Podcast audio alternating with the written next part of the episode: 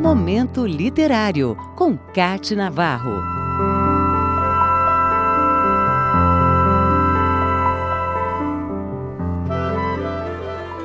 Pode ser fascinante abrir um livro e ler uma autora que fala da terra e consegue nos fazer sentir o sagrado, a ancestralidade de um povo. A escritora indígena Graça Graúna é também professora e pesquisadora dos direitos humanos.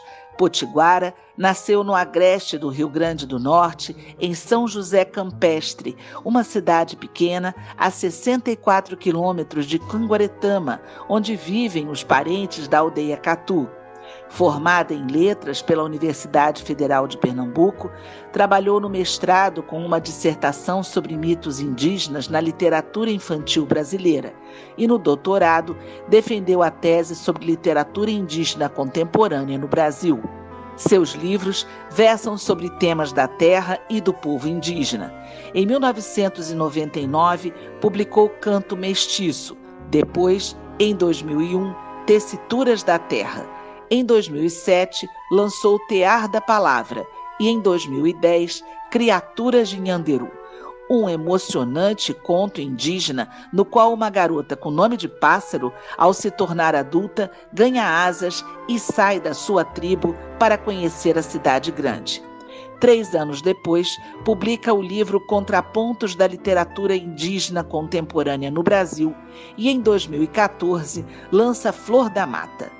Graça Graúna tem nos seus escritos a crença de que os caminhos da Ameríndia são caminhos de resistência. Sua obra reverencia a Mãe Terra e revela a importância da sabedoria indígena. Graça Graúna é professora do Departamento de Letras da Universidade Federal de Pernambuco. Entre vários de seus poemas está Canção Peregrina, com versos que traduzem bem os sentimentos de uma autora que revira a terra para encontrar a sua identidade. Canção Peregrina.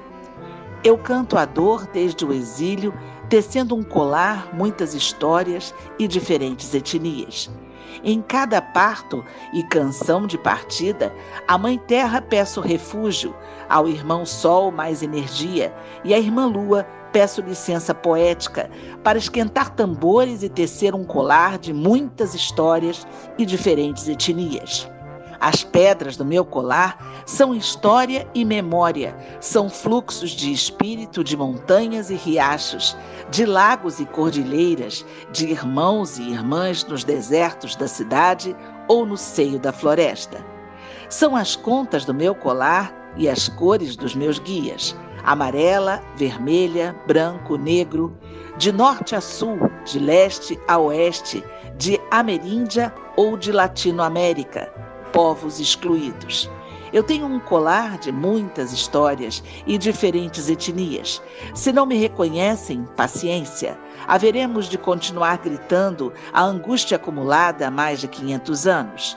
E se nos largarem ao vento, eu não temerei, não temeremos, pois antes do exílio, nosso irmão vento conduz nossas asas ao círculo sagrado, onde o amálgama do saber de velhos e crianças faz eco nos sonhos dos excluídos. Eu tenho um colar de muitas histórias e diferentes etnias. Momento Literário, com Cate Navarro.